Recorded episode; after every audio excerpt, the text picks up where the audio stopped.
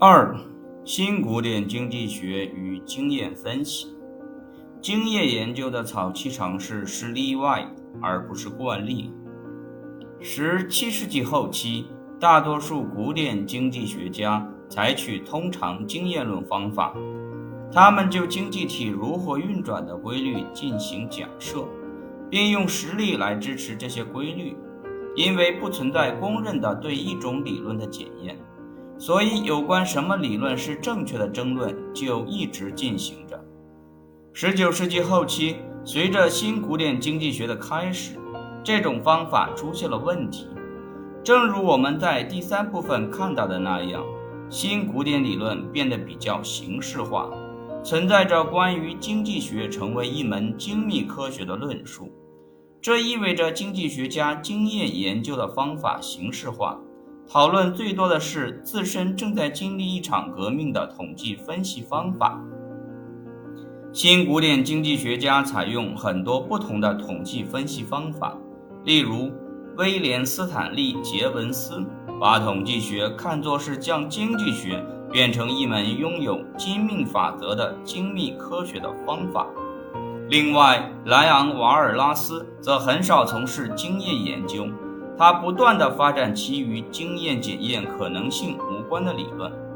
阿尔弗莱德·马歇尔相信经验研究。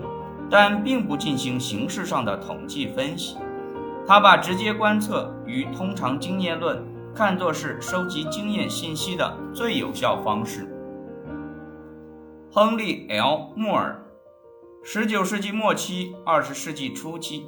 统计方法与概率理论的重大研究，使得它们被运用到经济学中，将形式化的统计方法。运用于经济学的最早提倡者之一是亨利 ·L· 穆尔。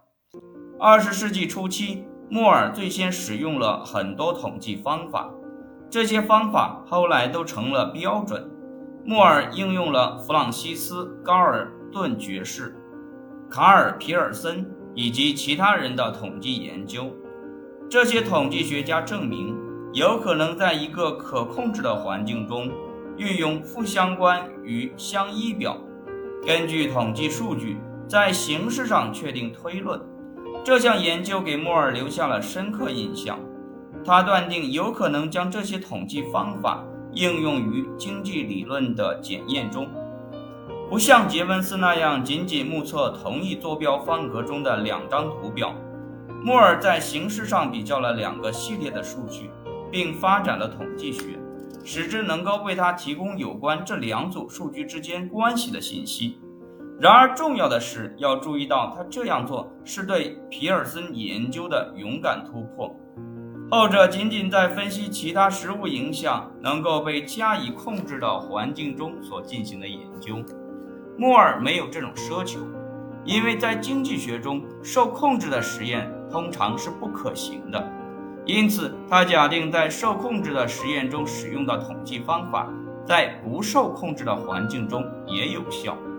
他特别有兴趣进行检验的理论是约翰·贝茨·克拉克的工资的边际生产力理论。该理论预言个人将被支付其边际产品。为了达到检验目的，莫尔研究了工资与边际生产力、个人能力、罢工以及行业集中之间的关系。克拉克的理论意味着：一、与低能力的个人相比，具有较高能力的个人将被支付更多工资；二、能力相当的个人在垄断性行业和竞争性行业工作时，在垄断性行业工作的人将被支付更多的工资；三、与非集中性行业相比，集中性行业为了较高工资而进行的罢工更有可能获得成功。莫尔发现了能力与工资之间的关系，但是他的分析中也存在着重大问题。在其检验中，莫尔并没有非常严格的详细说明他的理论结构。例如，在某个检验中，他运用平均产品而不是边际产品进行检验，结果并没有检验实际工资，而是检验了货币工资。莫尔也发现了罢工与行业集中之间的关系。但是这种关系只基于有限的数据，莫尔的统计研究也是有问题的，原因在于他不仅对简单的从科学上检验克拉克的理论感兴趣，对于政策相关的问题也有着浓厚的兴趣。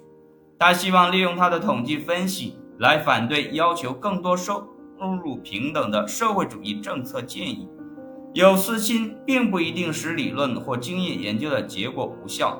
但是人们确实质疑含糊不清的结果是否将被合理的加以阐释。